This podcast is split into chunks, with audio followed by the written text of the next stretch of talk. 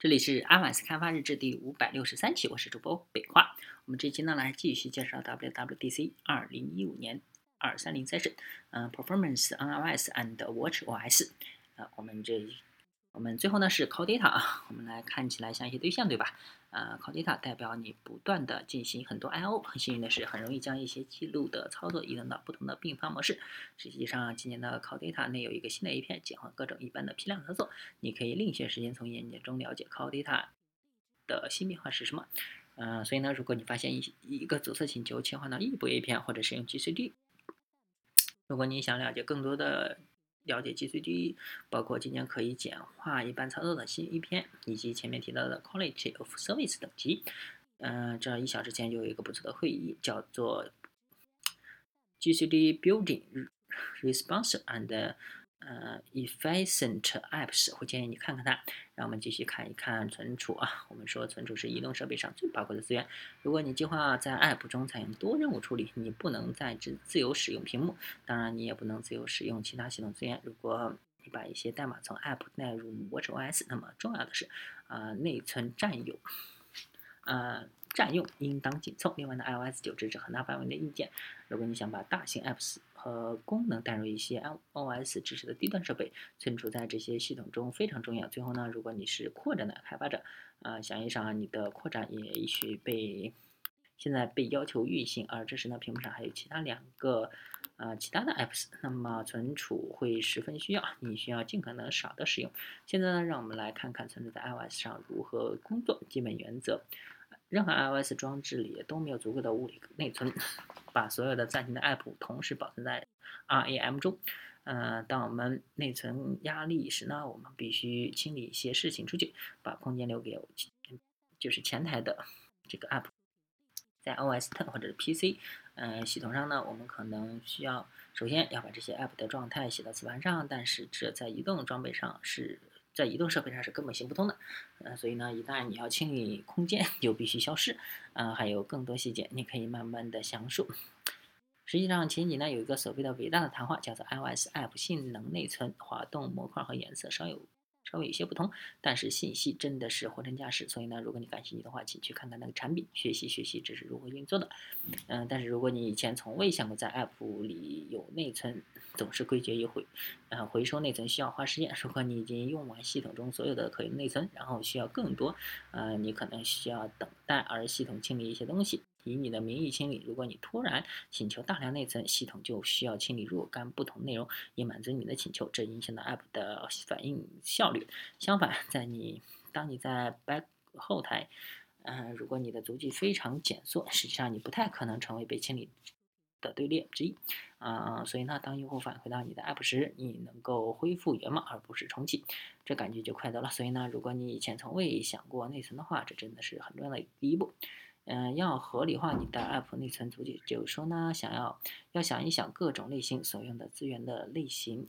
啊，这些可能是字符串，可能是 JSON 或者 XML 的小泡泡啊。你从网络上下载这些，还有图片，还有什么来自网络或者其他或用户的照相机照的，还有 Call Data 管理的东西啊，用了很多潜在的资源，似乎是奇迹发生了。一旦你思考这些资源，你会开始按照用户互动把它们分组归类，这有助于建立思维思想模式。对于自己的 App 所用的资源，一旦你已经那样做了，你可以用 Xcode 调试器来快速检查你的作业。要了解更多细节呢，你可以去看看备注栏和遗漏工具。我不想说这么多啊，今天呢，但请找找去年的类似的谈话，名字叫做“用工具提高你的 App”，从那里开始看吧。所以呢，我们返回到 Xcode 调试器，我已经下载了 Photo 框架案例 App，这是从苹果开发者网站上下载的，我已经安装到手机中，打开 Xcode 项目，啊，并运行。现在我们看，刚看，呃，我们刚刚开始看看左上方，嗯，在我的调试器的 Xcode 的左上方放大进去。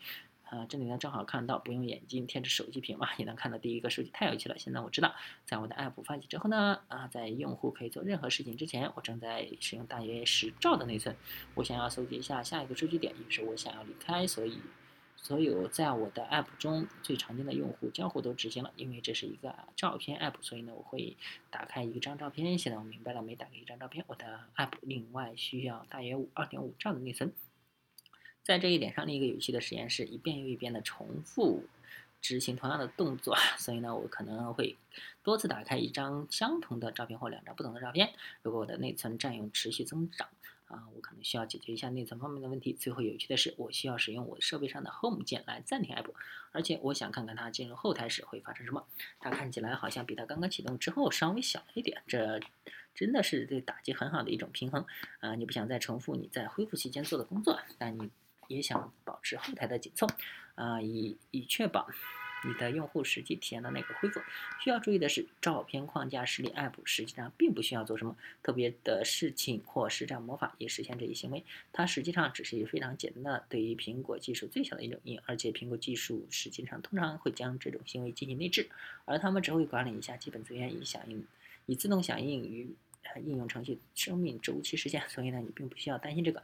但是你如果你有大的对象或者是你自己的其他资源，那么你将有一些动态上的损失，啊，并会返回来影响应用程序生命周期时间。要做到这一点，最简单的方法是使用 NS Catch。不过在某些情况下，你虽然可能会遇到，啊，需要将不同。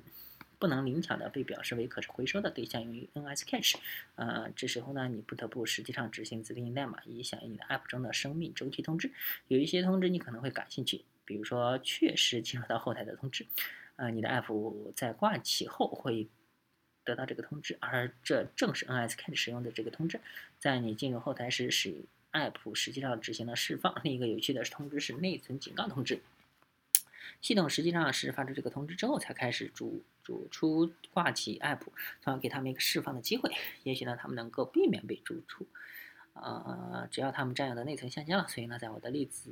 在我这里呢，那个问题举了一个简单的例子，我将使用默认的 NS Notification Center。在这种情况下，我要添加一个观察员，以观察确实收到了内存警告的通知。而所有我要做的就是调用一些自定义缓存清理的代码，也许会搭板 C 结构一起使用，并释放一些其他的内存。要需要注意的是，如果你真的注册了 NS Notification Center 观察员，特别是初始化时，你一定要在反初始化，就是 delete 中删除你自己啊。啊，你知道内存实在太重要了，因为我还准备另外一个 session，啊，我也希望你去听一听。这个 session 的名字叫做在安装于 iOS 九系统上的 iPad 上优化你的 App 多任务处理。但实际上，即使你的 App 无法在 iPad 上运行，或者你没有计划支持多任务处理，你也请你去听一听这个课程。这个课程对应用程序所使用的资源类型介绍了大量的详细信息，包括他们通常以何种模式进入访问，以及更多有关。呃，如何使你的 App 响应系统内存状态的啊信息？这真是太棒了！最后，同样重要的是，我希望你们都很非常兴奋的看到我们把源代码带到 WatchOS 2中。啊，当你正在思考如何建立你的 WatchOS 2 App 时呢，你必须开始一个伟大的设计。这个设计真正的关注于你的 App 的基本功能，它。使它们轻松愉快，并且方便用于用户访问。如果你在这方面需要获得帮助，这里有一个非常不错的课程，你可以去听一听。这个课程叫做《苹果手表 App 设计》。一旦你成为了你苹果手表 App 找到了一个伟大的世界，那么你就可以开始考虑你的 iOS App 在哪些方面可能值得再次使用。这可能包括实际代码，或者是熟悉的 API 访问模式，以及平台之间共享的框架。有时候呢，你在 iOS 上做的一些事情，实际上可能在 WatchOS 上没有任何意义。比如说，出于性能考虑。性能上考虑就会这样，你最终会执行新的机制，以便在其他平台上获得相同的结果。WatchOS 用户希望交互行为快速而简单，而且他们总是希望能在 App 看到最新的相关数据、通知以及快捷视图。作为一名 i App 开发者，这对你意味着什么呢？用户最有可能做的事情是在 WatchOS 上刚一启动 App，随后就能看到他们想要的内容了。那么我们能够做的工作是不是让 WatchOS 有非常久的启动时间以及非常缓慢的响应呢？我们必须嗯关注于最大限度的减少这两个工作量：一是你生成的网络流量，以及你必须在设备上完成。的，以便它能顺利执行任务的工作量。如果你正在访问的服务器，呃，你可以对它进行控制，并且能够添加新的 API。那么，请确保你给苹果手表发送了适当大小格式的响应。有的可能很简单，比如说 JSON 或者 XML 数据块中删除未使用的密钥、调整图像大小等等啊。这样，苹果手表就会精确的显示它们，就如同它们是通过连线传输过来的一样，而且不必做出任何额外的工作。如果你的 API 适用于大屏幕设备，呃，可以同时显示十条。二十或者二十条式记录，它可能会返回一次调用中所发生的所有这些信息。但实际上，对于苹果手表来说，啊，你应该只发送在单个屏幕上显示有关记录的正确数字。为了随时显示更新的相关信息，很重要的一点是使用你的 iPhone App 来保持 App 内容的更新。嗯，App 内容是平台之间一种双向共享状态，因此呢，当用户在任意客户端上采取行动，这将导致他们希望在另一个用户端上看到可以更新的不同东西。API 对此的反应是手表连接性更新应用程序内容。嗯，做这个工作的最好时刻是你的 iPhone App 在后台程序刷新唤醒的时候。当它完成下载新信息并更新了它自己的快照时，你也可以将这些信息推送到苹果手表上。啊，这样它将在下次用户启动时做好准备。最后呢，如果你所依赖的服务器出于某种原因你不能做出更改，比方说，呃，你正在与第三方 API 竞争，你可以利用你的 iPhone 网络和 CPU 来连接，从而实际上执行一个中介是格式和大小响应手机。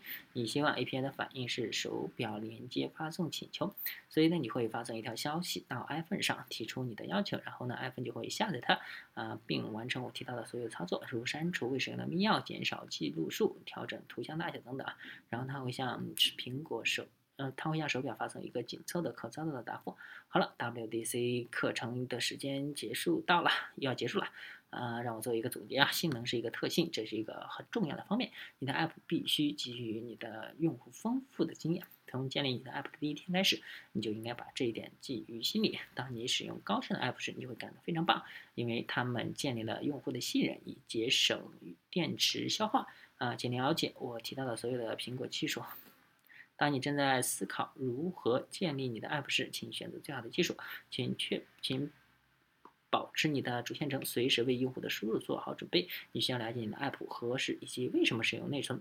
啊，你需要获得 WatchOS 下载以及处理极小级信息的大量经验。这里有一些非常不错的书面资料。如果你开始对这个东西产生兴趣，你可以学习一下这些资料。好了，今天呢就是我今天上。呃，session 的主要的内容，最开始讲到一些技术是我们今年推出的新的技术，啊，还有一些技术是几几几年前推出的。谢谢大家，祝你们周五愉快。